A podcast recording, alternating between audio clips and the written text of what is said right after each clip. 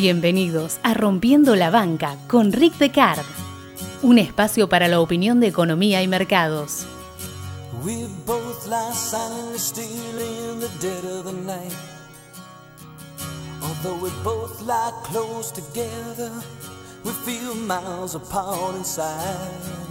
Was something I said something I did? Did my words not come out right?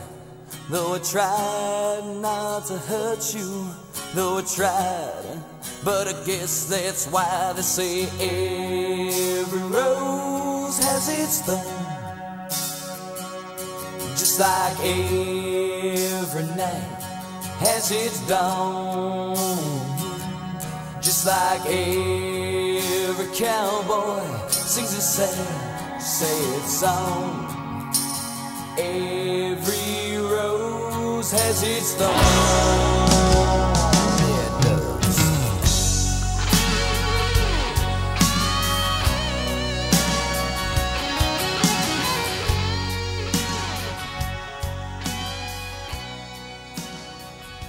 Cuando era más joven, eh, estaba de moda el humor escatológico, es decir, cuanto más desagradable, mejor. Menos mal que esa pasó por ahí. Era hasta poco gracioso, ¿viste? El humor escatológico es gracioso cuando lo haces vos, pero cuando está en una película me parece lamentable. y mm, en el pico de lo más bizarro que ustedes podían tener, había una película, que si mal no recuerdo, se llamaba Basketball. ¿sí? No era basketball, era basketball. Y era un par de pelotudos, perdedores al mango, que vivían dopados, qué sé yo.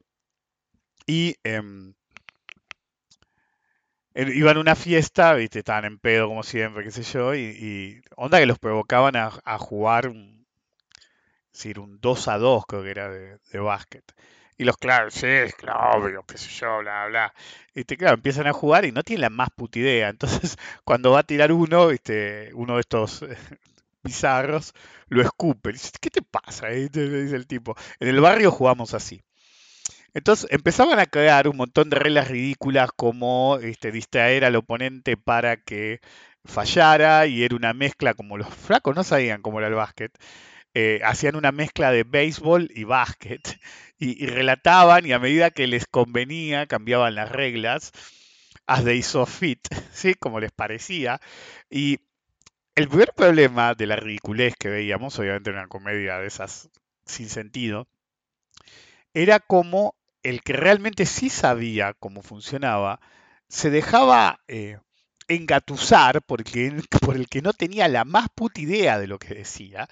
Y en esa circunstancia, básicamente, lo que lograba era salirse con la suya a pesar de ser un jugador de mierda y no entender las reglas del juego. En la vida real, no estamos en una película de humor escatológico y en la vida real tampoco estamos en un lugar que podamos hacer nuestras propias reglas como vayamos. Sí, como he dicho más de una vez, algunos de nosotros llegamos a ciertos niveles en los cuales uno puede crear teoría, pero no puede romper las reglas. Si dentro del universo teórico tiene que tener ciertos parámetros que los cuales no puede ir en contra, pero sí puede crear todo lo que pueda dentro de esos parámetros. Comprender lo que uno hace es crítico.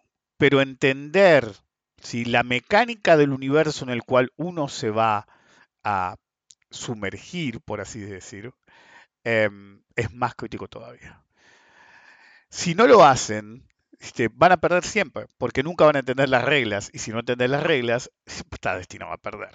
Bienvenidos al episodio número 291 eh, de Rompiendo la Banca, soy Rick Decar. No, eh, digo bien, 391 era. ya no sé ni qué episodio es. Falta 9 para el 400 en todo caso, así que 391. Eh, soy Rick Decar, estoy una, una vez más em, en el frente, diría Shakespeare. Y recuerden que si uno no presta atención a cómo funciona algo, difícilmente pueda ganar ese algo. Cuanto menos comprendan del juego que juegan, más probable es que pierdan. Eso es algo crítico en cualquier mecánica de cualquier disciplina, de cualquier negocio que ustedes se crucen o juego. Si realmente no comprenden las reglas de lo que hacen, lo más probable es que pierdan. Recuerden colaborar con la difusión del podcast, de no hacerlo, pueden quedar siempre eh, en offside por cambio de reglas permanentes que ustedes no puedan controlar. Una de las cosas más importantes, más importantes que hay en este negocio es entender cómo va, eh, de qué va el negocio. ¿sí? Es decir, eh, yo pude hablar de otra cosa, pero este, estaba en duda de hacer este podcast u otro. Y me pasó con dos personas diferentes en un lapso de 48 horas que dije, no, es hora de volver a visitar un tema que fue uno de los primeros podcasts que traté. La importancia de saber cómo funciona lo que a vos te interesa operar. Y en general, la actividad que vos quieras emprender, tenés que entender sus reglas. De no hacerlo, realmente estás condenado al fracaso. Me acuerdo que en otra época del humor incoherente, había un tipo que se llamaba Roger Dangerfield, y, y era un tipo que tenía una empresa de construcción, qué sé yo, y iba a la universidad, ¿viste? Iba a la universidad para seguir al hijo, básicamente, y se ponía a estudiar al final, qué sé yo, y estar en una clase con el hijo y viene una eminencia de, lo que era crear negocios y qué sé yo, y decía, bueno, uno tiene que hacer eso, qué sé yo, bla, bla. Claro, y el otro hacía difícil, qué sé yo. dice, pero eso no es así, le dice el tipo. Tenés que ver quién manda, quién tiene que coimear. Oh, usted manejará sus negocios así, pero eso no es en la vida real. El tipo le dice, sí, esa es la vida real, o nunca te van a dar el permiso de construcción, le decía el chavo. bueno, comprender las reglas que uno tiene que seguir. Las explícitas y las implícitas en cualquier actividad es clave. E iba a ser un ciclo de tres, ahora es un ciclo de cuatro. Sí, vos podés entender todo lo que quieras de la matemática, del money management y del drawdown y haber o entendido de antes o aprendido conmigo los últimos tres podcasts en los cuales eh, demuestro cómo incluso sin analizar, esto es clave para el día de hoy, sin analizar con cierto comportamiento estadístico de cómo te va a vos, podés establecer los niveles óptimos de riesgo y más aún cuándo deberías salir, en cuánto le deberías pedir un trade ganador en base al riesgo que vos corres históricamente y los peores casos que vos manejás. Sí, podés tener el mejor sistema de trading que se te ocurra, sí, podés ser el dios de la disciplina, pero si no entendés el juego en el que estás, estás destinado al fracaso. El verdadero problema de muchos cuando se acercan al mercado es que la mayoría se acercan al mercado en la euforia. Y cuando es extremadamente claro el comportamiento de mercado, cualquiera gana. La pregunta no es si podés, es decir, si vos no ganás cuando el mercado es hiper claro en su comportamiento, tenés un problema mayor. Y cuando digo un problema mayor, es un problema mayor. Si quiero que quede clarísimo, es un problema enorme, ¿sí? pero enorme. Ahora, vos me podés decir que comprendés el juego hasta cierto nivel, pero realmente te es más cómodo no seguir ciertos parámetros. La realidad es que sea el caso que ignoras reglas o el caso que obvias cuando te conviene una regla o porque te parece que es una oportunidad única y, siempre hay oportunidades únicas en algún momento u otro, pero el tema no es, desconectar el cerebro pensando que viste la luz, porque normalmente no es así. Las oportunidades únicas no requieren que vos mires para otro lado o tuerzas tus propias reglas o las reglas del mercado. Entonces, el verdadero problema está en que en un mercado hiperalcista o hiperbajista, lo raro no es ganar guita, lo raro es perder guita.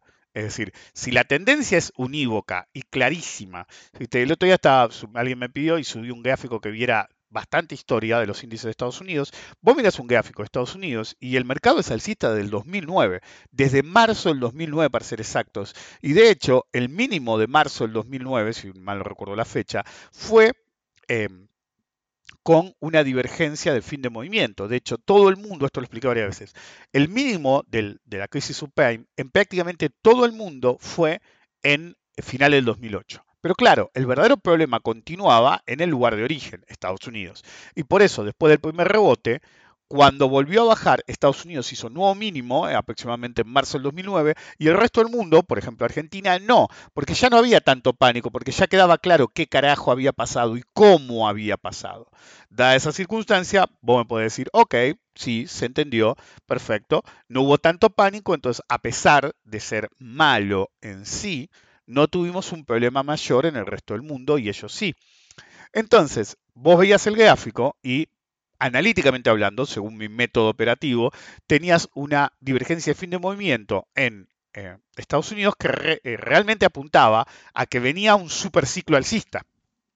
Pero si expandías la lógica y comparabas el comportamiento de los eh, países que habían tenido simplemente pánico de contagio de lo que había pasado en Estados Unidos, que ahí no hacían nuevo mínimo o quedaban bastante lejos del nuevo mínimo, te daba otra divergencia de fin de movimiento en términos de análisis de fuerza relativa entre mercados.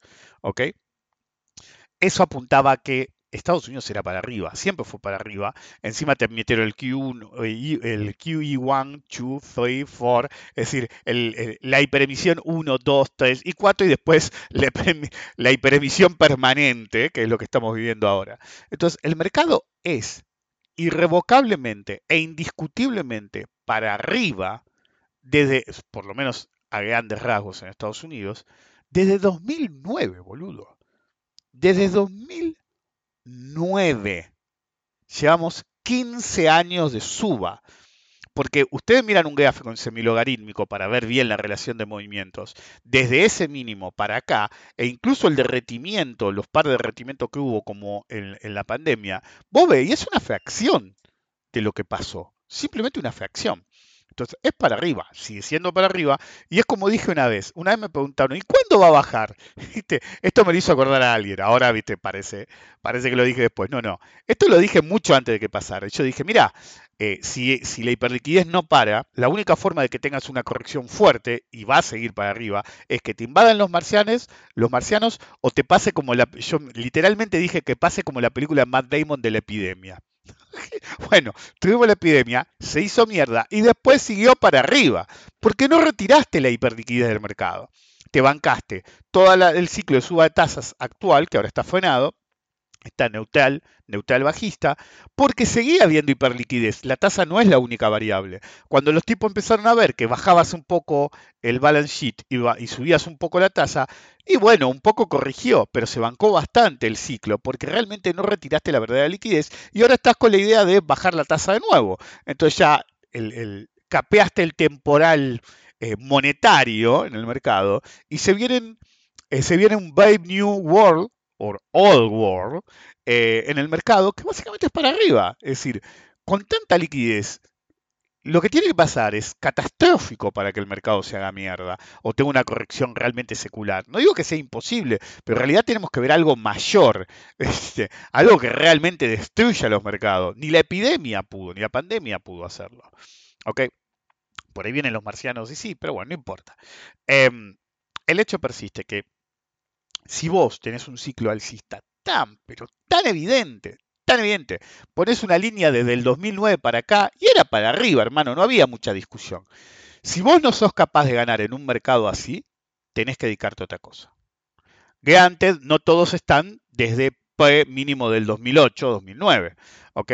Entonces, esa gente entra donde entra. Entra normalmente en las euforias, tú te puedes comer una corrección, eh, sobre todo porque sentís que llegaste tarde psicológicamente los que llegan muy tarde a una tendencia secular quieren hacer la misma diferencia que, el que está desde el principio y ya se está tirando a chanta porque la levantó en pala, entonces se lo está tomando con calma más bien, más que chanta. Entonces esa gente quiere llegar al mismo nivel de retornos en una época tardía, muy, muy tardía. Entonces, empiezan a correr muchísimo riesgo si enganchan una euforia cuando empieza a aflojar, porque están todos hiperapalancados, por más menor que es lo que les pasó en el Bitcoin y en las criptobasura, por más menor que sea la corrección, y sobre todo si es una corrección más fuerte, los matan, los funden. Te funden en una tendencia hiperclara porque corriste demasiado riesgo y llegaste demasiado tarde. ¿ok? Pero a grosso modo, cuando es cantadamente para arriba, es imposible que no pierdas, que, que no ganes. Si perdés, te tenés que dedicar a otra cosa. ¿Ok? Es así nomás. Que antes te puede pasar lo que acabo de decir. Entonces, para tener que ganar sí o sí. Ahora, sí, sí, en ese ciclo es casi imposible perder, solamente un imbécil lo hace. Es decir, realmente es un ignorante de mierda, sí, literal. ¿Ok? Operar como el ojete de mala manera. Ahora, la gente que, ¿sí? Viene una corrección y pierde, ahí te das cuenta si realmente sabía o no. Cuando el mercado es unidireccional, lo raro es perder. Lo usual es ganar. Cuando hay serrucho, volatilidad, mercados contrarios, ¿viste? sobre todo cuando el, mercado se pone turbulento, es más probable perder que ganar. Y ahí se sabe si realmente sos un gran operador. Es decir, en los ciclos alcistas se llena de pelotudos que se creen que son genios operativos, que tienen una experiencia. Sí, yo estoy hace cinco años en el mercado. Y el mercado era cinco años para arriba, boludo. Es así nomás. Entonces la pregunta es, ¿cómo te va cuando no es tan claro el mercado? Y ahí se te das cuenta de si realmente la gente sabía dónde estaba. Sabía cuáles eran las reglas del juego. Acuérdense que justo antes de la pandemia estaba de moda los boludos que decían stonks, es siempre para arriba, no importa lo que pase. Sí, sí, es siempre para arriba, no importa lo que pase, y se los cogieron igual. ¿Por qué? Porque no entendían las reglas de lo que hacían. Y como pensaban que era siempre para arriba, simplemente se apalancaban hasta las pelotas para compensar que no entraron hace 15 años en el mercado o 10 años en el mercado. No la vieron, se quedaron sin verla y ahora quieren ganar lo mismo de los que estuvimos todo el tiempo. ¿Ok? Y así no funciona. Entonces ahí te das cuenta si realmente la gente sabe operar o no. ¿Ok? En cualquier caso. Hace un par de días, una frase que ustedes conocen mucho mía es, qué horror operar un bono como si fuera un bono. Bueno, pero pasa en todos los activos, en todos. ¿Ok? El último caso, alguien me mandó un privado en Twitter y normalmente cuando me contratan algo, me hacen una pregunta, contesto y chau. Pero en ciertas circunstancias pregunto, ¿por qué? Sí, porque sé que voy a terminar hablando de ese tema. Uno me manda un mensaje, me contrata a futuros y me dice, literal, lo estoy leyendo, ¿eh? pero vengo mandándome cagadas los últimos dos vencimientos. Perdí. La clave es que dice los últimos dos vencimientos. Normalmente cuando te hablan de vencimiento es opciones. Entonces yo le dije algo para otro tema, le dije, ¿a qué se puede rastrear el problema? ¿Sí? Como expliqué, es decir, ¿por qué, el tema es por qué se perdió, le dije. ¿A qué se puede rastrear el problema? Como expliqué en Trading Psychology, es cómo se puede solucionar. Es decir, ¿por qué perdiste? Es decir, subía y perdiste comprado, subía y perdiste vendido, bajaba y compraste, eh, perdiste comprado o perdiste vendido. Es decir, ¿por qué perdiste? ¿En qué circunstancia perdiste? ¿Y en qué instrumento perdiste? No en qué familia de instrumento, ¿qué instrumento? Entonces él me contesta, yo voy a literalmente leer lo que me puso él. Pensé que el dólar se disparaba y cayó. Y cuando le di vuelta, ¿sí? supongo que asumió que se dio vuelta, asumo que dijo, em, viene subiendo las dos veces mal. ¿ok? Entonces ahí ya no me cerró, porque alguien de Argentina me dice, pensé que el dólar se disparaba. Todos pensaron que el dólar se disparaba, yo incluso, que podía, podía pasar, no dije era seguro por el tema del superdólar y que la probabilidad de nuevo máximo era 11% y no falla, la verdad. Entonces, mientras todo esperaba, yo decía, mmm, la probabilidad de 11% es muy baja, qué sé yo, pero bueno, no importa. Entonces, eh, el chabón me sigue y dice, y yo vi que cuando me compré pensando que con mi ley se iba a la mierda, no sé qué gobernador de la Fed dijo que iba a bajar las tasas y cayó el DXY, DX, eh, él dice el dólar afuera. Entonces, el problema es que él me estaba hablando de vencimientos, que había estado mirando el dólar para operar, ¿sí? Y me hablaba como que era el dólar de acá, por eso hay que ser claro cuando uno habla. Pero después me hablaba de Estados Unidos, entonces, ¿era el dólar o era el DXY? ¿Ok? Y acá el dólar se pinchó y yo estaba comprado, los precios cayeron de GEGAL y de IPF, a pesar que afuera subía vino el vencimiento y cerré con pérdidas, medio lingüístico el tema, y cerré con pérdidas, antes ya había tomado poco como en febrero vendido. La verdad que lo último ni me acuerdo qué entendí que me dijo. Y en ese momento empezó a eh, subir el dólar, eh, así que al revés las dos veces. ¿Okay? Entonces, por momentos parecía que hablaba del dólar, después, a partir del siguiente renglón, queda claro que hablaba del índice del dólar. Hoy de vuelta el índice del dólar me tiene cagado a palo. Sigo vendido y estoy lejos. ¿Ok? Entonces, yo le contesto, yo voy a decir literalmente lo que contestó esa persona. Después puedo elaborar, qué sé yo, pero quiero que quede claro lo que me dijo y lo que yo contesté. El primer problema está en el primer renglón, le puse yo, entre comillas. Pensé que. Decirlo así implica que en el fondo no fue un verdadero análisis, sino que fue una idea que te dio. No hay que cerrar y tomar lo opuesto. Eh, a veces yo siempre escribo todo, eh, me gusta que no me manden 500 mensajes, pero yo no soy un, amante de la puntuación, entonces normalmente separo párrafos. No hay que cerrar y tomar lo opuesto, es peor que asumir que va a pasar. Es decir, cometiste un error, pero lo que hiciste después fue aún peor. ¿sí? Y después le puse, ¿qué mierda haces mirando el DXI si operas opciones de GEGAL y IPF? y me pone futuros, así aislado. El problema es que yo le había preguntado si, si era futuros lo que él tenía, es decir, entonces quedó como que me había contestado otra cosa. Y entonces el tipo me pone, es la fortaleza del dólar, y si sube, sube el dólar acá, sube los precios de las acciones en pesos. Que el dólar esté fuerte afuera o no, no tiene nada que ver con el riesgo, es decir, para que sea una función directa, el índice del dólar debería volar feo o destruirse feo para que pueda llegar a tener un impacto en el dólar local. Están totalmente divorciados. Y si baja lo contrario, lo tomo como referencia al CCL. Todo el chabón para operar, yo pensaba hasta ese momento opciones, en realidad hablaba de futuros, tomaba la fortaleza del dólar, entonces si el dólar sube allá, va a subir acá, entonces como sube acá, van a subir las acciones. Que suba el dólar acá tampoco es garantía que suban las acciones en pesos. Sí que antes, esto se los digo yo, es normal que en periodos altamente inflacionarios y con mucho riesgo de inflación y devaluación, los precios en pesos tiendan a subir al ritmo de la inflación y del tipo de cambio. Pero no es garantizado. Y eso puede ser en el agregado, por ejemplo, en un gráfico semanal lo pueden ver clarísimo, pero en el día a día te pueden coger y vos estás apalancado. ¿ok? Eh, y la ensalada es que habla del dólar, del índice del dólar, de qué va a pasar con el dólar, de qué va a pasar si pasa tal cosa con el dólar, los precios de las acciones, y si baja, voy a tomar como referencia el CCL. Tiene un matete en la cabeza de 500 millones de variantes. Es decir, yo no lo hago. Y al mismo tiempo lo hago cuando me suma.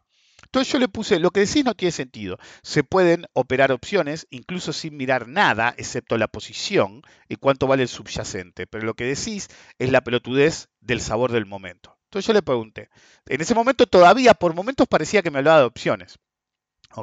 Si bien cada tanto mencionaba futuro, no me decía abiertamente yo estoy operando futuros y seguía hablando de vencimiento. Entonces, yo le puse esto textual. Contéstame esto. ¿Te parece clave ver el nivel de riesgo país para operar esas opciones? Me puso que no y ahí me aclaró, estoy operando futuros. Perfecto, estaba operando futuros. Entonces le dije, el nivel de petróleo o el del VIX, del mismo modo que antes le pregunté por el riesgo país, ¿son clave? ¿Los tenés que seguir para operar esos futuros? No, me contesta. Entonces, ¿qué le respondí? Bueno, en una época había narrativas para cualquiera de esos y otros. Y si no mirabas eso, era imposible de operar. Todavía gente que, che, ¿cuánto está el riesgo país? Te gritaban, viste, vos estabas en la router y siempre había uno, che, ¿cuánto marca el riesgo país? Tanto, ah, iban y operaban. Entonces, como todos hacían eso, había cierto, no sabor del momento, sino cierta profecía autocumplida de que todos tenían la misma actitud. Al todos tener la misma actitud, hacían la profecía autocumplida. Entonces, eh, después pasaba de moda y era el VIX. Y, ¿viste? y hay boludo como el sacerdote vudú que durante años siguieron, ah, no, porque el VIX, el VIX, el VIX. Y operaban como el orto, ¿por qué? Porque ya había pasado el sabor de ese momento. Estaban hablando de un modo de operar de hacía 10 años. Ahora más. Pero el VIX era el sabor del momento entre 2006 y 2009 aproximadamente. ¿Ok? Todo el tipo seguía pensando en esos términos, claro, así, eso yo lo llamaba cuando enseñaba a pelear la cristalización de tu modo de pelear. Entonces yo le decía, si vos usás sistemas de, arte marcial o combate que se basan mucho en la cristalización de la técnica, hace que cualquiera venga y no sepa un carajo y te caiga a trompada. ¿Por qué? Porque no está cristalizado, obsesionado con un método particular. Entonces, cuanto más flexible, eso era lo que decía en realidad el boludo de Bruce Lee, Em, decía eso, no te cases, fluí, porque si vos no fluís y el otro sí, por más que el otro no sepa un carajo, el que no sabe un carajo va a fluir más que vos que estás cristalizado. En cualquier caso, em, finalmente le dije, ahora, pregúntate esto, ¿en qué circunstancia, Rick? Obviamente hablé en tercera persona. Mira el DXY para operar futuros. Y el chavo me dice, no lo sé, Rick. Entonces le digo, ¿cuándo opero eso? Yo te voy a mirar el DXY cuando quiero operar futuros del dólar, del índice del dólar en Estados Unidos. Incluso podría llegar a mirarlo si voy a operar futuros del oro, pero marginalmente no voy a mirar eso, voy a mirar el propio gráfico. ¿Ok? Entonces le contesté, no mires lo que te hicieron creer que debes y no debes para sacar un supuesto de que tiene que pasar con lo que operás. Es decir, y después le aclaro, es como el ciclo. Yo durante años he, enseñado el tema del ciclo. De hecho, ayer o anteayer dije, eh, bueno, hoy se acaba el, ciclo completo de eh, análisis técnico. Sale tanto, después va a salir más. Y lo que no le dije a nadie, porque siempre lo hago de sorpresa esas cosas, es que ese día el ciclo iba a incluir, y de acá en adelante, el ciclo de análisis técnico va a incluir eh, análisis de ciclo y Wyckoff. Entonces estaba agregando más de lo normal. Tú alguno debe haber pensado que era AT, AT avanzado y bueno, ahora se jodieron. Tienen que ser más vivos conmigo. En cualquier caso, eh, yo le decía, es como el ciclo y entre comillas, no, porque el ciclo, viste, cada tanto viene uno que acaba de ver el seminario y dice, sí, porque el ciclo dice, sí, pero no viste la última versión en la que te digo, si, si no tuvieras el nivel de oferta monetaria ¿sí? que tenés ahora en el mundo, en el nivel más alto de la historia de la humanidad, y la velocidad más alta de emisión de la historia de la humanidad, incluso cuando la humanidad era una ciudad, no hiciste la guarrada que hacen ahora en términos de emisión. Entonces, ahora mirás lo que debes y te dejas de joder o perdés. Porque si no te podés quedar elucubeando si va a pasar tal o cual cosa, eh, cosa con la tasa. Cuando subió la tasa, lo bueno del mundo debería haber bajado a lo pavote. No bajaron a lo pavote, bajaron fuerte, pero no a lo pavote. Y fuerte es una forma amable de decirlo, no fue tan fuerte. Pero ¿qué pasó? Hay tanta hiperliquidez que la plata tiene que estar en algún lugar. Si no, ¿a dónde carajo vas a ir con la plata? ¿Ok? Entonces me sigue elaborando el precio, que esperaba, que miro afuera, acá, qué sé yo, se la seguí un poco, pero el punto ya estaba hecho. Y el punto es simple. Él no sabe que está operando. Háganse esta pregunta. ¿Dónde pueden ustedes operar ¿sí? futuros de Grupo Financiero Galicia o en el ROFEX? ¿Ok? Es así nomás. Operar el ROFEX es como operar un simulador con guita que te cambia la regla cuando se le canta el culo. Sí, en nuestra nueva versión del software, a partir de ahora, va a ser todo al revés. Lo han hecho. Es decir, el mercado ROFEX en Argentina de futuros es el mercado menos confiable que he visto en mi puta vida. Y miren que he visto países que ustedes dirían boludo. ok, yo he visto países que ustedes dirían boludo. Esto es poco serio. Bueno, no hay lugar menos serio en todos los mercados del planeta que el ROFEX. Por lejos. Por lejos. Es el mercado menos serio, me atrevería a decir, con lo que yo sé de historia de la humanidad, de la historia de la humanidad, con la única y posible excepción de los bucket shops de principio del siglo en Estados Unidos. Y es ser amables, porque está al mismo nivel. Pero digamos que teóricamente, aunque sea, no es un bucket shop. ¿sí? Con un big if, porque todos los futuros que tiene tipificados, que, no, que son empresas que también cotizan el CME, vos tenés un horario limitado. Mientras eh, te opera las 24 horas en el exterior, acá te opera una cuarta parte del tiempo, lo cual puede hacer que incluso si tenías la razón, te rompan el puto culo porque no podés operar en ese momento. Así nomás. Y eh, hubo eh, por lo menos tres ocasiones diferentes en las que cambiaron contrato al principio del gobierno de Macri. Así que ganaste con lo futuro, vamos a cambiar las reglas, que yo, perdón, eso es un default. ¿ok? Y vos lo estás aceptando. Vos como mercado ROFEX le deberías decir, haber dicho al gobierno, no, boludo, los contratos no se tocan. ¿Querés tocarlo de acá para adelante? Todo bien. Pero lo que ya está eh, hecho, vos no lo podés tocar. Pero no, entregaron el culo, como las ratas que son. Es un mercado de mierda, un simulador con guito de verdad, un bucket shop que lo que busca es quedarse con tu guita y no les importa nada más. Cuando y bueno, y vos crees que sabés operar futuros porque operás ahí. Entonces, eh, cuando yo era chico, ¿sí? cuando quería jugar a los videojuegos, o ibas a la capital o ibas a Mar del Plata. Había alguna, eh, un balneario para los de afuera, de la costa. Había algún lugar más en la costa y algún lugar por ahí que tenía máquinas de videojuegos, pero era en la proto era de la computación, en los 80, principios de los 80. Pero de vez en cuando había en algún barrio una máquina, un flipper, ¿viste? un videojuego. Y, entonces se comentaba, ¿viste? no hay internet, entonces el, boca a boca llegaba y te decían, ¿sabes que en tal lado hay máquinas? ¿Tú en qué horario? Íbamos todos a jugar las más, hacían unas colas, unos quilombos, qué sé yo, bla, bla.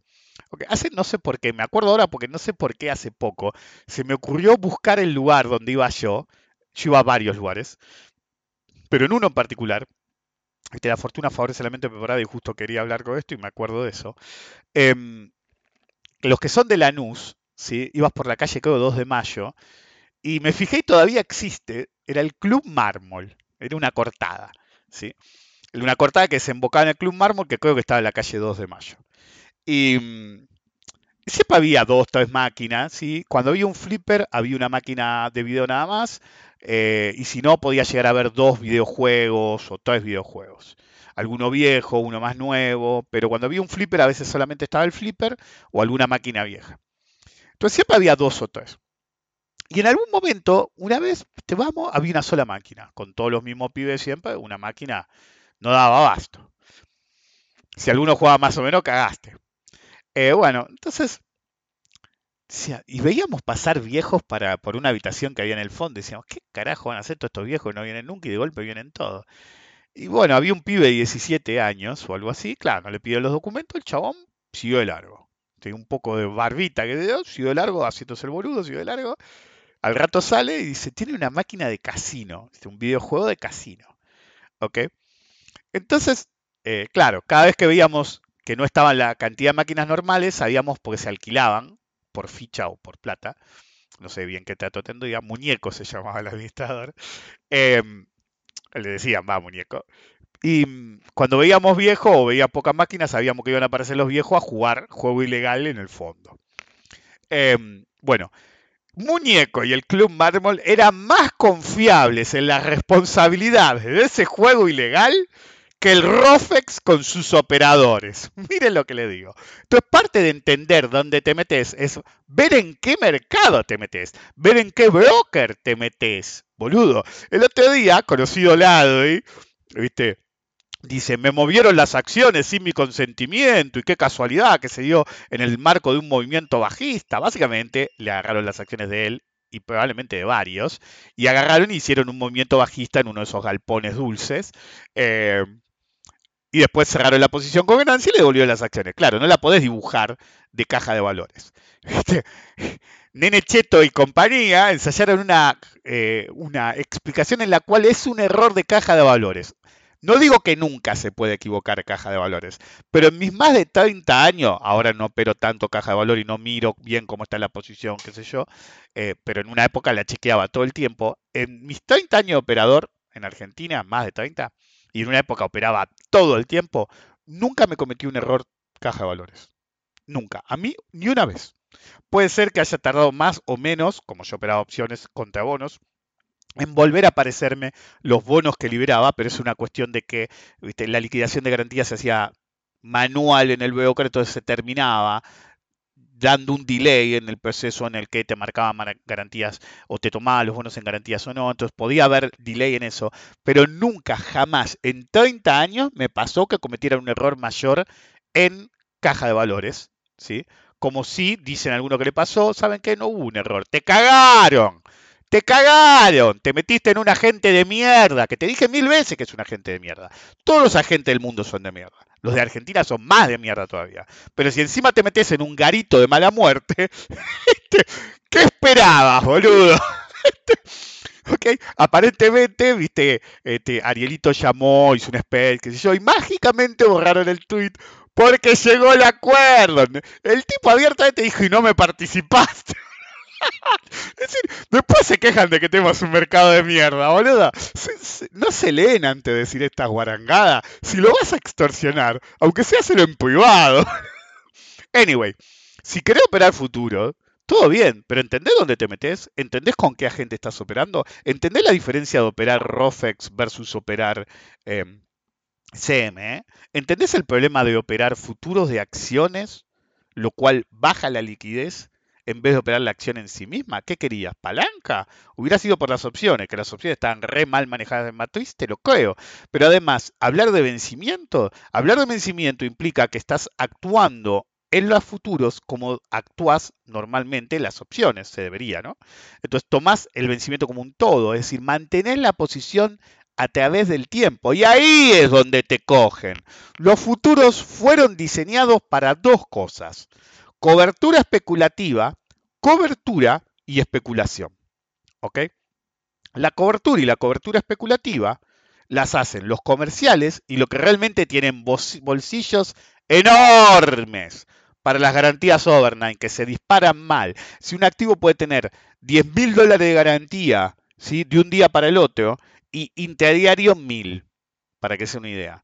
O he visto algunos que el interdiario pones 500 dólares y de un día para el otro tenés que poner 15 mil dólares de garantía. Entonces, es para un bolsillo amplio de experiencia y que se puede comer un palazo. Después, la especulación pura, que es el operador normal, debería ser interdiaria. Si el mercado de futuros que vos operás no te sirve para ser intradiario, no deberías estar operando ese mercado. Pueden pasar demasiadas cosas y vos estar muy apalancado. Y cuando algo sale mal, adivina, perdés. Sobre todo cuando delirás de que para operar el futuro de Galicia o IPF tenés que mirar el de XI. ¿Ok? O el riesgo país, o el VIX, o el nivel del petróleo o las reservas o los términos de intercambio y puedo seguir siendo para atrás y levantar teorías aún más ridículas a través de los putos años. Porque siempre hubo alguna teoría ridícula de que tenías que ver tal pelotudez para operar lo que estabas operando y miraban más el nivel de riesgo país que el subyacente del derivado que operaba. ¿Ok?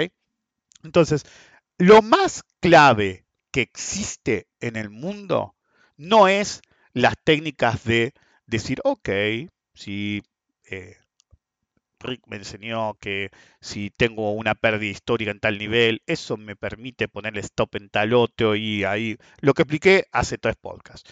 O un sistema de trading, o tener la disciplina para agarrar todo eso y ponerlo en práctica. Yo entiendo todo eso, ¿ok? Y es clave todo eso.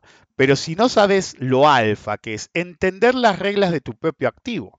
La primera vez que hice este tema de podcast. Fue uno de los primeros podcasts. Fue uno de los primeros tres o cuatro podcasts. ¿sí? Por ahí me equivoco, fue uno primeros diez. Pero no importa. Fue allá por el 2016. Y le decía a todo el mundo, operan ETFs y ni siquiera saben cómo funcionan.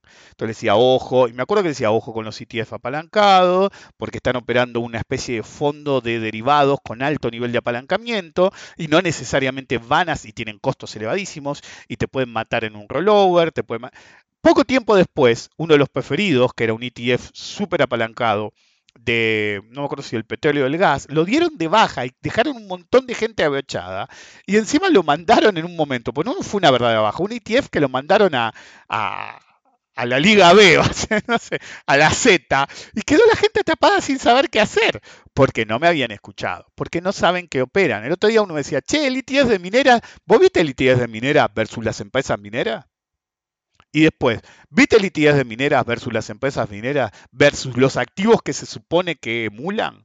Como decirme, no, porque cuando yo opero GDX estoy operando oro. No, papá, mira el gráfico del oro y mira el gráfico del GDX. Y después decime que estás operando lo mismo. A veces se desenganchan de una forma brutal. El uso tuvo un divorcio cuando fue el, mercado débil que terminó con el petróleo incluso en el front eh, contact operando negativo, el uso tuvo un divorcio tan, pero tan brutal, ¿sí? Del comportamiento del petróleo, que eran como dos activos totalmente diferentes. Y los boludos que pensaban que iban a ganar terminaron perdiendo, ¿ok? Entonces, este muchacho agarra y dice, sí, porque yo opero así que sí, claro, está mateando overnight. Hace 30 años que opero futuro, vieja. 30 años. Y hay épocas que es lo único que opero, ¿ok? Y creo que no estuve de un día para el otro más de 10 veces. Cuando estuve, llegué a estar seis meses metido. Cuando el petróleo valía, no sé, 20, 25, y el boludo de Cárdenas decía que había encontrado la panacea en un indicador suyo, ¿viste? Que decía que sí iba a 15, qué sé yo, yo me compré hasta las pelotas en futuro y estuvo como seis meses adentro. ¿ok? En el, en el oro lo hice también, ¿ok? En el Standard Poor's 500, lo mínimo en el 2008, lo hice también. Eh, lo hice en, la, en el derrape del Nasdaq en el 2001 y después en la suba. Eh, lo he hecho, pero un tipo que está hace 30 años mantuvo posiciones, si bien las mantuve mucho más tiempo que un día para el otro, overnight se llama, cuando no cerrás diario, no más de 10 veces en 30 años. Entonces yo les hago una pregunta, algunos de ustedes lo hacen, ¿Qué carajo hacen ustedes haciéndolo periódicamente, boludo? ¿Qué? ¿Se creen más vivo que yo? Si se creyeran más vivo que yo, lo primero que tienen que hacer es dejar de escuchar este podcast. Lo primero que tienen que hacer, si ustedes creen que son más vivos que yo en operatoria de mercado, pueden pensar que de política es un carajo, pueden pensar lo que quieran. Pero si ustedes creen que son más vivos que yo en el mercado, lo primero tienen que poner pausa ahora y no escuchar nunca más mi podcast. Si sobreviven a lo que les acabo de decir y siguen escuchando, tienen que replantearse de nuevo. ¿Por qué él, que opera futuros todo el puto tiempo, no te opera en el ROFEX y no te opera todo el tiempo de un día para el otro? Porque la ganancia está en el interdiario y en operar un mercado de verdad. Se la pueden mandar el CME, pero sabe todas las veces que se la han mandado y todas las veces que se la van a mandar. Montones, boludo. ¿Ok? Sigue siendo más serio que el garito este. ¿Ok? El Club Mármol sigue siendo más, más serio que el Rofex. Pero no es solamente los futuros. Con las opciones es lo mismo. Te quieren vender la idea de, hasta hice un seminario, de los mercados de, opciones de bonos. Yo le dije a los que hicieron ese seminario que por ahí lo hacía periódicamente para revisitar el estado. Estuve tratando, porque iba a seguir tratando. Las garantías no se arreglaron. Tengo más garantía que antes y me dejan vender menos, menos lotes. Por un momento lo habían arreglado de algún modo, o, o simplemente porque se había alejado el precio me liberaron garantía, honestamente no sé. Las garantías son un desastre. Tengo plata para, incluso ¿sí? en una cuenta, tengo plata para vender 50 lotes de puts y todo el activo necesario para que me ejerzan en el momento que vendo. Es decir, tengo en la cuenta para vender 50 puts, 50 contratos por el multiplicador y que algún loco por alguna razón me quiere ejercer, ni bien vendo los puts y tengo la plata en la cuenta para hacerle frente a eso. Me deja vender 5 y tengo la plata máxima para 50. Entonces, por ahí me dejan vender 10, tal vez. ¿Ok? Pero no probé. ¿Por qué no probé? Porque pasa lo mismo que expliqué en su momento. Eh, operaciones que te rechazan porque no estás dentro de la banda. Boludo, es el valor intrínseco. ¿Cómo no voy a estar dentro de la banda, boludo? ¿De qué quién carajo programó esto? ¿Otra vez la misma historia? O me dejan meter la operación y de golpe veo que tiene un símbolo y cuando tiene ese símbolo sé que incluso si alguien me quisiera operar, yo no, voy a, no me va a operar. Porque el sistema me aceptó la operación, pero no es operable. Y esto multiplíquenlo por todos los activos que se, se les crucen, por ejemplo los más líquidos en opciones como Galicia, tienen la misma lógica. Tenés que tener cuidado porque podés quedar enganchado en la programación de la plataforma mal hecha. En bonos es críticamente mal hecha, pero eh, Granted está mal hecha en todo. Yo me acuerdo cuando rompía las bolas en el 2008 más o menos. No, tenemos que poder operar por internet. Y yo le decía a todo el mundo, es mejor por teléfono. Lo van a hacer como el orto. Después vas a estar las puteadas. Van a terminar perdiendo guita o no van a poder hacer lo que quieren. Y no, que sí, que sí, que sí. El otro día alguien me preguntaba, ¿vas a hacer seminario de opción esta vuelta? Primero viene charla con Decar el 14, después creo que como en marzo AT, después supongo que haré a TAB, tal vez. Y después por ahí hago opciones. Si hago opciones este año, va a ser, probablemente sea solamente opciones de Estados Unidos, que hace mucho que no hablo mucho de Estados Unidos o solo Estados Unidos, porque el mercado de opciones local argentino no es que sea inoperable, es que te estresas al pedo, es para armar una posición específica, es decir, no es para operar todo el tiempo, ¿ok? Es para hacer algo específico, esperar que madure y ver, sale o no sale. Pero en cuanto tengas que empezar a transformar y qué sé yo, ahí puedes tener un problema con lo mal hecha que está la plataforma y el backbone no solamente es el front, es decir, todo lo que está atrás está mal hecho. Y no lo van a arreglar, porque lo quieren así. Entonces, eso lo tenés que entender hoy. ¿Cómo es el mercado que vas en el que te vas a involucrar? ¿Cómo son los activos? Cuando expira. Si vos me hablas de vencimiento futuro, significa que estás operando overnight y un profesional no lo hace y vos sí. Entonces, ¿cuál es el problema ahí? El problema es que estás operando como no deberías. Entonces, cuando esté todo bien, te va a salir. En cuanto haya un martes 13, te va a doler. Es así nomás. Operar un mercado de futuros en horario parcial es un problema porque el nivel de apalancamiento hace que cualquier boludez positiva o negativa que pase fuera del momento de operatoria magnifique el impacto posteriormente.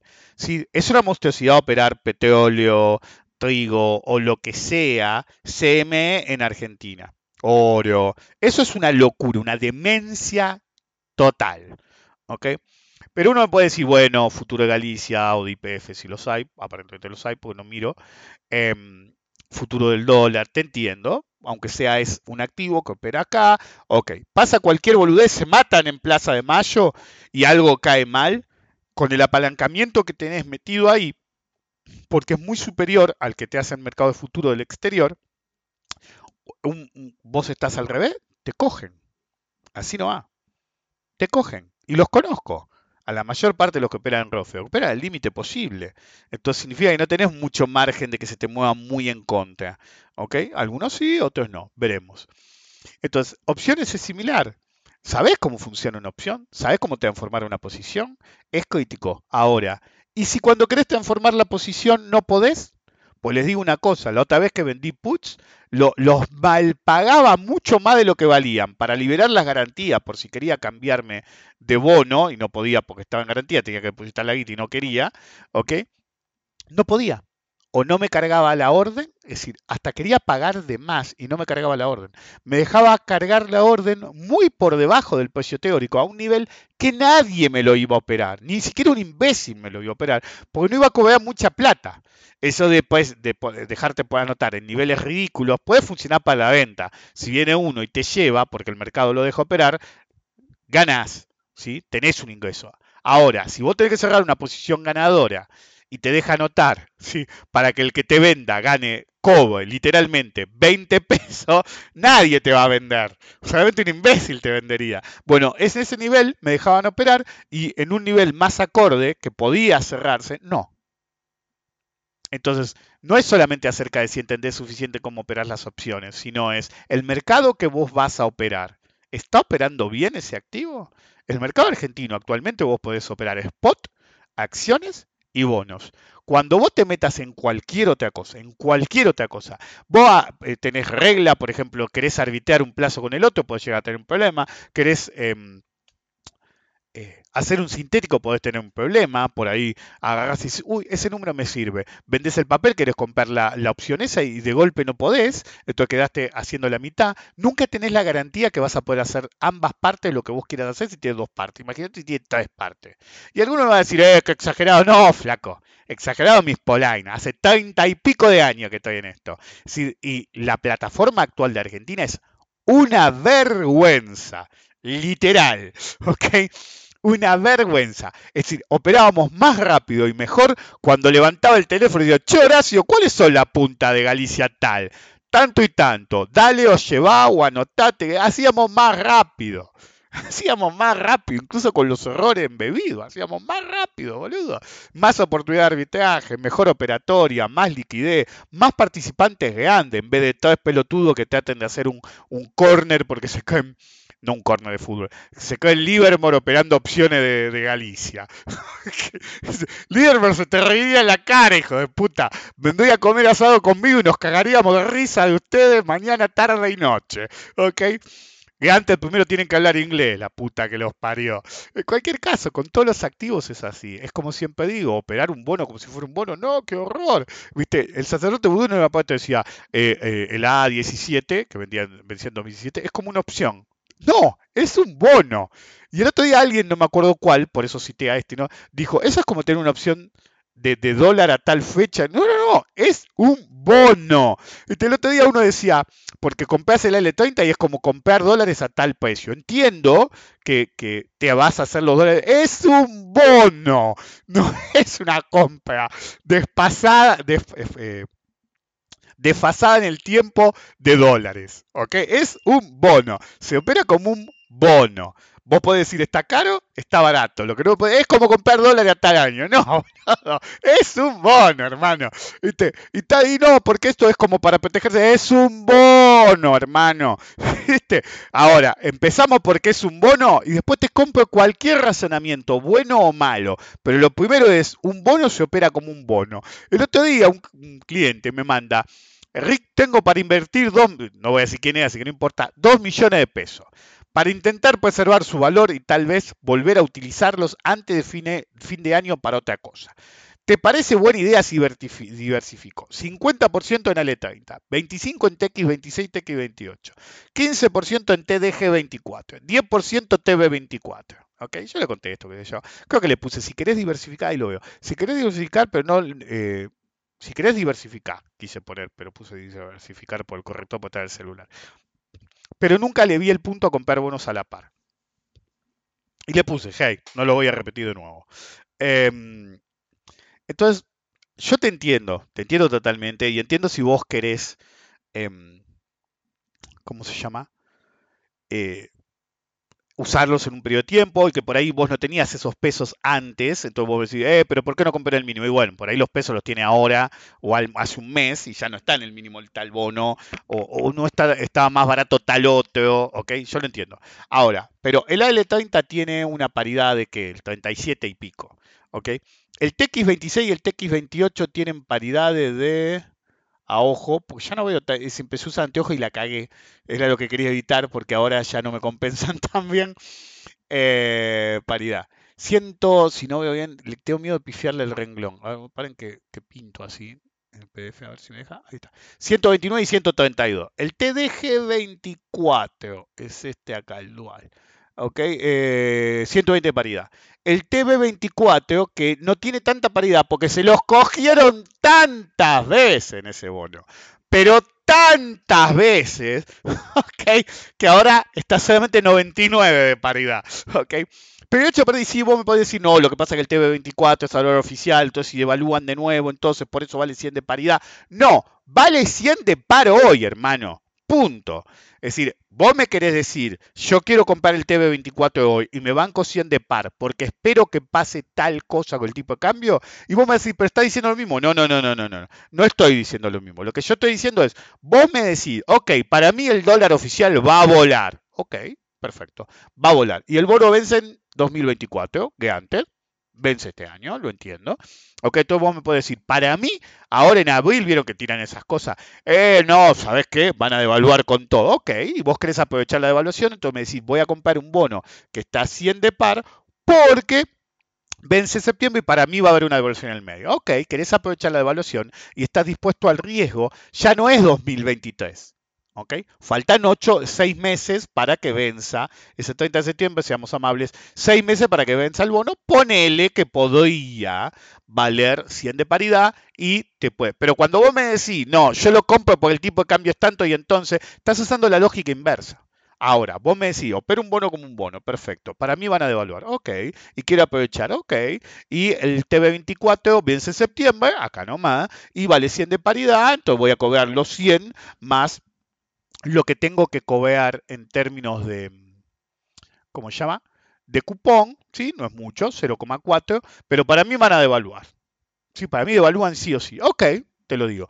Pero estamos partiendo de un análisis previo con qué lo puedo aprovechar en un bono corto, porque es tu hipótesis de evaluación, tu hipótesis es a corto plazo. Entonces, dice, ok, mientras no te perfilen, que ese es tu riesgo, no es una mala idea. Ahora, si me planteas desde al revés, inverso esto, te voy a mandar a la mierda. Es, así nomás. El TDG 24 es un bono dual, vale 120 paridad, pero la capitalidad estás pagando más de 120, boludo. La paridad es 120 por una razón. ¿Ok? TX26, TX28, lo mismo. Entonces, uno me puede decir, y acá viene el problema, como el AL30 subió mucho, esto se lo explicaba un cliente la otra vez, subió mucho, ¿sí? desde el mínimo, vos te tenés que plantear realmente, ¿compraste lo mínimo compré yo o dónde? ¿Te sirve la ganancia actual? ¿Sí o no? Pero la primera pregunta que te tenés que hacer es, ok, cierro el AL, ¿a dónde voy? ¿Qué vas a ir? ¿Un bono de 100 de paridad? ¿O vas a ser piola? El BOPEAL es un bono de mierda, es un bono mal hecho, tiene mal nombre. Cuando los bonos son politizados, son peligrosos. ¿ok? ¿Por qué? Porque cambia el gobierno y por ahí no te toca casi nada, pero tiene un bono para la recuperación y la libertad y no sé qué verga, qué sé yo, va a ser una piedra en el zapato puede haber un call, puede haber un canje, puede forzarse un canje. Los bonos cuando son muy identificados con un gobierno especial, cuando viene otro gobierno, no porque lo haya emitido un gobierno, sino cuando lo casan con un nombre rimbombante, ríanse, ha pasado un montón de veces. Cuando viene un gobierno otro sesgo, se identifica como todo lo mal que hubo con el gobierno que tuvo de salida. ¿ok? Son bonos extremadamente riesgosos en ese aspecto. Uno puede creer que no, pero lo he visto mil veces. Cuando un bono se identifica tanto, casi siempre se ha defolteado. ¿Sí? Vaya a, mi pantalla del terror. Si, si, este bono tuviera una propaganda o algo, ya hubiera impreso. Si alguno sabe que hay, me lo manda si algún, viste, como cuando hicieron, haga los bonos realidad en el 2025, bueno, haga los bonos realidad, me paré, empréstito patriótico, el empréstito 9 de julio, IPF por el gobierno y no sé qué verga, y, recuperación nacional, todo, eso se folteó. ¿ok? ¿Por qué? Porque cuando viene un gobierno de un sesgo político diferente, identifica ese tipo de deuda mucho con el Estado fallido anterior. Ustedes pueden creer que no es un Estado fallido hoy, pero sí lo pueden creer en el futuro. E incluso si cambia el gobierno, pueden seguir pensando que no fue un Estado fallido, pero el que venga sí, y hay un sesgo. A pesar de eso, y que algunos entienden eso, y de todas las maniobras raras que hubo en ese bono, el bono hard dollar ley argentina, que en teoría lo podés comprar, ¿sí? Habría que ver la cantidad, etcétera. Tiene una paridad de 67,56 y una TIR de 18,77. ¿Saben de qué les sirve de referencia? ¿Qué bono AL está cerca de eso? Háganse esa pregunta. El 29 y el 30 están extremadamente cerca de esos bonos y tienen unas tires del 38 y del 37. Entonces, cuando ustedes tienen un bono que aparece, esto yo lo dije en el pasado, lo dije para el gobierno anterior también, vos agarrás y emitís un bono nuevo, y si le das ciertas condiciones que hacen que la par sea mejor, lo que haces es empujar la curva implícitamente. La empujás de dos modos. Primero aparece un bono del 2027 con una TIR del 18 y una paridad del 67. Entonces vos te pones a pensar y es, no el doble, pero el 70%, 80% de suba en términos de par del AL30 o el AL29 para llegar a ese nivel. ¿Ok? Y para llegar a ese nivel de TIR es un poquito más por ahí. Entonces, uno puede decir, ¿qué está divagando el BOPEAL y qué sé yo? Primero, operar los bonos como es un bono. Y una de las formas de operar bonos es comparar bonos que son similares. ¿Ok? ¿Qué dije siempre yo? Si vos agarrás y emitís un bono de ciertas condiciones, que el flujo de fondo y las condiciones sean mejores que los bonos del último canje, va a empujar toda la curva y te va a dar un precio objetivo. ¿ok? ¿Qué significa eso? El 2027 ¿sí? está a tres años en el futuro. ¿ok? Y el 2030, van a decir, esto es evidente, está a cinco años en el futuro. Eso significa que cuando amortice el AL29, lo que te está mostrando el mercado es que como piso la paridad del AL29, ¿sí? dentro de un año, es 70. El 29, el 27 es más cercano que antes, pero el ritmo de amortización del 29 y del 30 lo equiparan en términos de flujo de caja y valor actual. Entonces, en, esos términos, el eh, BOPEAL ¿sí? 2027 es equivalente al L29 y el L30. Mientras que el BOPEAL está a 67,56 de paridad, los otros están a 37, 38 de paridad. Eso significa que cuando en seis meses amortice el L30, debería estar mucho más arriba de paridad, menos que haya un martes 13, está hablando de 55 eh, mínimo de paridad.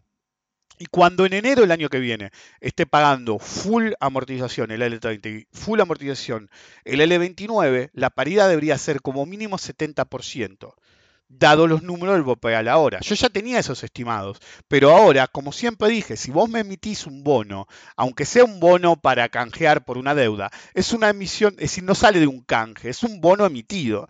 Al ser un bono emitido con un flujo de caja mejor, cuando comparas valores actuales te permite estimar cómo se van a comparar los bonos cercanos que van a amortizar pronto, que son el 29 y el E30. ¿Ok? Entonces, si bien yo ya tenía esa hipótesis de paridad, con esto me la fortalece porque forma parte de la cura. Uno puede decir, pero es un bono del Banco Central, pero es un bono. Es el mismo bono, es el mismo valor actual, es el mismo riesgo, ¿ok? Entonces, básicamente te está diciendo que de acá a un año máximo y por ahí seis meses, los AL29 y 30, el AL30 podría llegar primero, pero fíjense que el AL29 le está ganando fuerza al AL30, a pesar de que el AL29 en el próximo eh, vencimiento solamente paga un cupón pedorro y el AL30 paga amortización, lo que te demuestra que el mercado, bien valuado, valúa más el AL29 pagándote de al 10% semestral dentro de más tiempo. ¿Ok? ¿Por qué?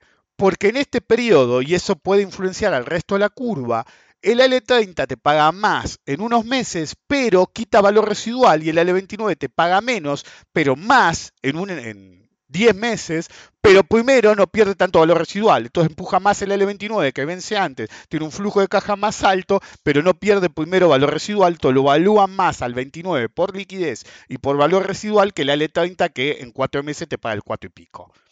Creo que fui muy rápido. Pero bueno, no importa. El punto es que si vos operás bono como son bonos, tenés que tener todo eso en mente y no pasás de quiero diversificar, ale 30, TX26, TX28, DG. ¿Cuántas veces yo nombré de motus propio los otros tres? Nunca. Siempre para criticarlos. Entonces vos estás levantando cosas por tu cuenta y no estás operando bonos como se operan los bonos o analizando los bonos como tales y me puede decir, no, lo que pasa, bueno, pero lo que pasa, volvamos, TX26, TX28, TDG24, operan sobre la par porque, ok, operan sobre la par porque, cuando el TB24 operaba muy sobre la par, muy sobre la par, también me venían con el porque, devaluaron y el bono no subió. Devaluaron y el bono no subió. No subió porque, y se los cogieron. Me acuerdo que uno había dicho, porque me pasé el L30 al TB24 y se lo cogieron ahí. Y después dijo, bueno, me paso el TB24 al L30 y se lo cogieron también. Porque ajusta paridad, hermano. Se puede dar el escenario que vos querés y después ajustar paridad. Viene una corrección. Y los bonos que caen primero son los de par más alta. Por más que haya capitalización en el medio, las condiciones de emisión hagan que se favorezca el incremento de capital, porque la inflación, porque esto, porque te entiendo todo. Si hay un martes 13, ¿ok? Si hay un martes 13, te quedas de garpe. Es así nomás. Es así nomás. Es decir, siempre te van a sugerir, es decir, nunca te van a sugerir un buen bono. El otro día Ay, Dios. Me llega un mail y me dice, oportunidad en obligación negociable de Albanesi, y me mandan una captura también, me dicen, valor de em, suscripción 105. Quieren que la gente ponga 105 par desde el vamos, es decir, 5% de penalidad por meter en el galpón que ellos quieren emitir. Really, motherfucker. ¿Cómo les gusta la happy, hijos de puta? El hecho persiste. Cuando uno quiere operar cualquier cosa, cualquier cosa, tiene que operar sabiendo dónde se mete, sabiendo qué hace, sabiendo sobre todo, y sobre todo para cerrar este ciclo de cuatro podcasts, cómo funciona el activo que le interesa. Los futuros funcionan de un modo específico, son para hacer especulación intradiaria. El que hace cobertura y cobertura de especulación son gente de mucha guita solamente esa gente tiene oportunidad a mayores plazos. Vos te podés, porque te dejan overnight acá en, el Club Marvel, digo en el Rofex, y te agarré, bueno, voy a comprar 10 fichitas a 2024, a septiembre. Em, vos lo podés hacer, ¿ok? Pero eventualmente va a haber un martes 3 y te, van a, la van a poner. Y cuanto más ganes, más exposición vas a tener y más te la van a poner. Entonces, si yo tuviera que operar Rofex y tuviera que operar sí o sí, que no es el caso, pero y operar, no sé, con el número que ustedes quieran, póngale 100 mil pesos. Este, ¿Te va bien? ¿Te va bien? Nunca operes con más de 100 mil pesos. Cuando te llevaste 100 mil pesos en el bolsillo, seguí poniendo 100 mil pesos. ¿Querés decirme, bueno, se me mueve el tipo de cambio, quieres que sea en cantidad de dólares? Perfecto, en cantidad de dólares. Pero cada vez que ganas, saca la guita, porque tarde o temprano te la van a dar. Es así nomás porque es un bucket shop y todos los bucket shops son iguales. Puede ser un bucket shop un poco más elaborado, con un poco más de credibilidad, con un poco más lo que quiera, sigue siendo un bucket shop. Si lo opera Rofex es una vergüenza, literal.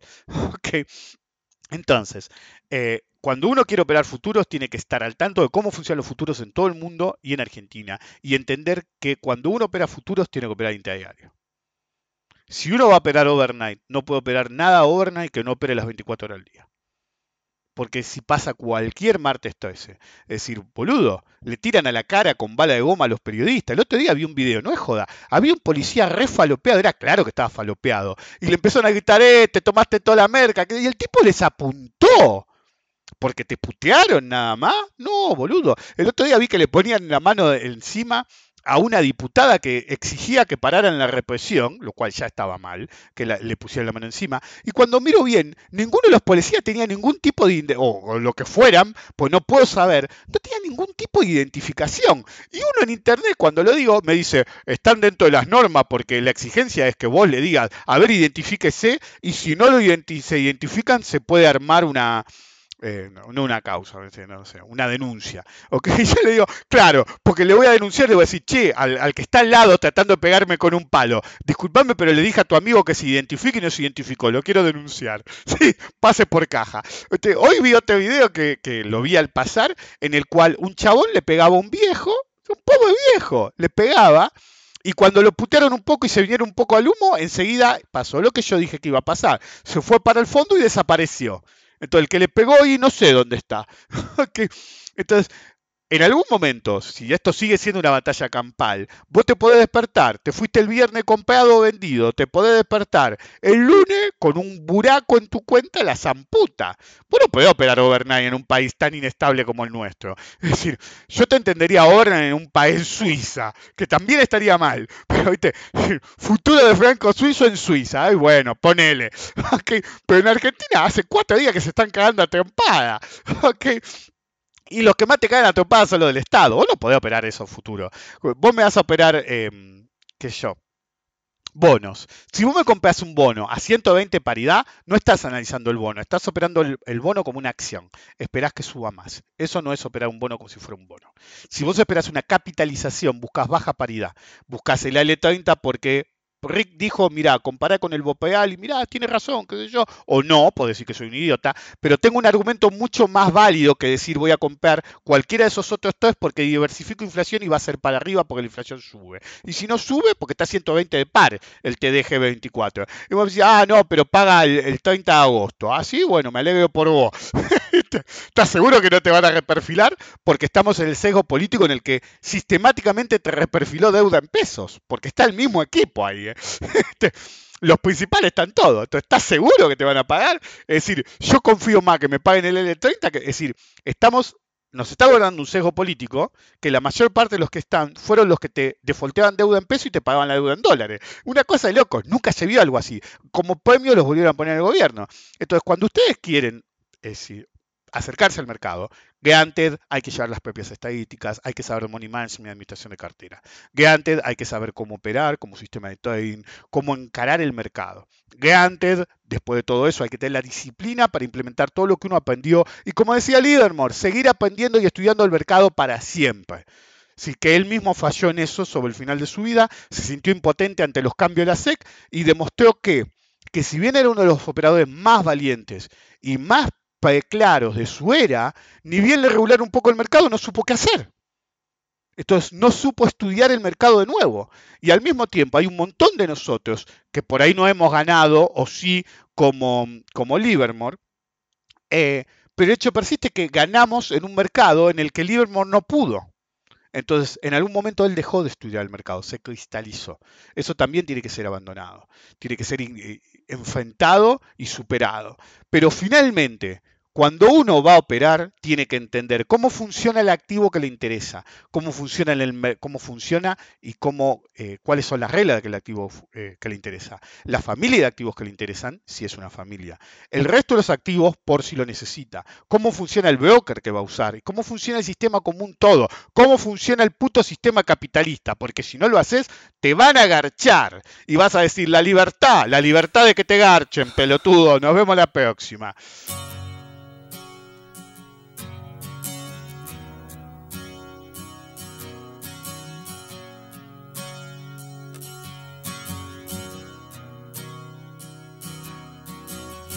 We both lie silently still in the dead of the night.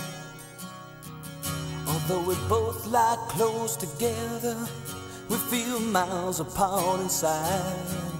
Was it something I said or something I did? Did my words not come out right? Though I tried not to hurt you, though I tried, but I guess that's why they say every rose has its thorn. Just like every night has its dawn. Just like every cowboy sings a sad, sad song. Every rose has its thorn.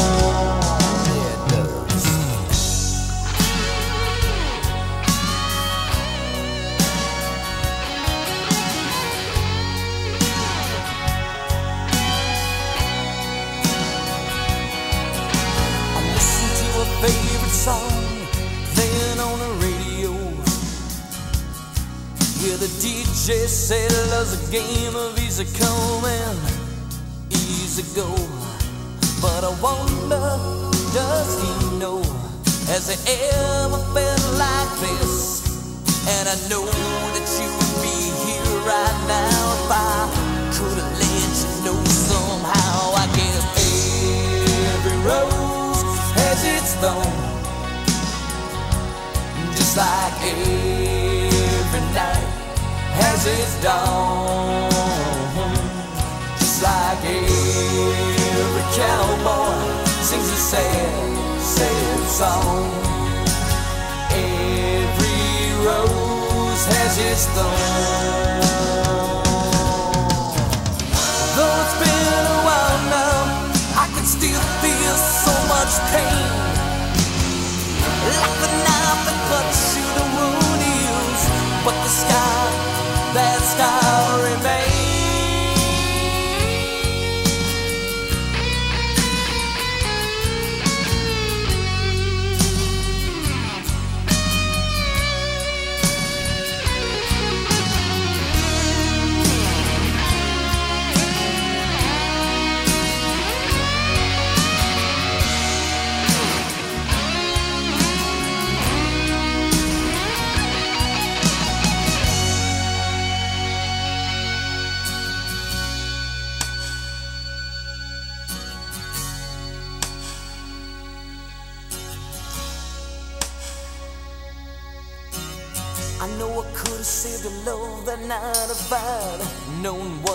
Say. Instead of making love, we both made a separate ways. And now I hear you found somebody new, and that I never meant that much to you. To hear that tears me up inside, and to see you cuts me like a knife. I guess every rose has its thorn, just like every has its dawn, just like every cowboy sings a sad, sad song. Every rose has its thorn.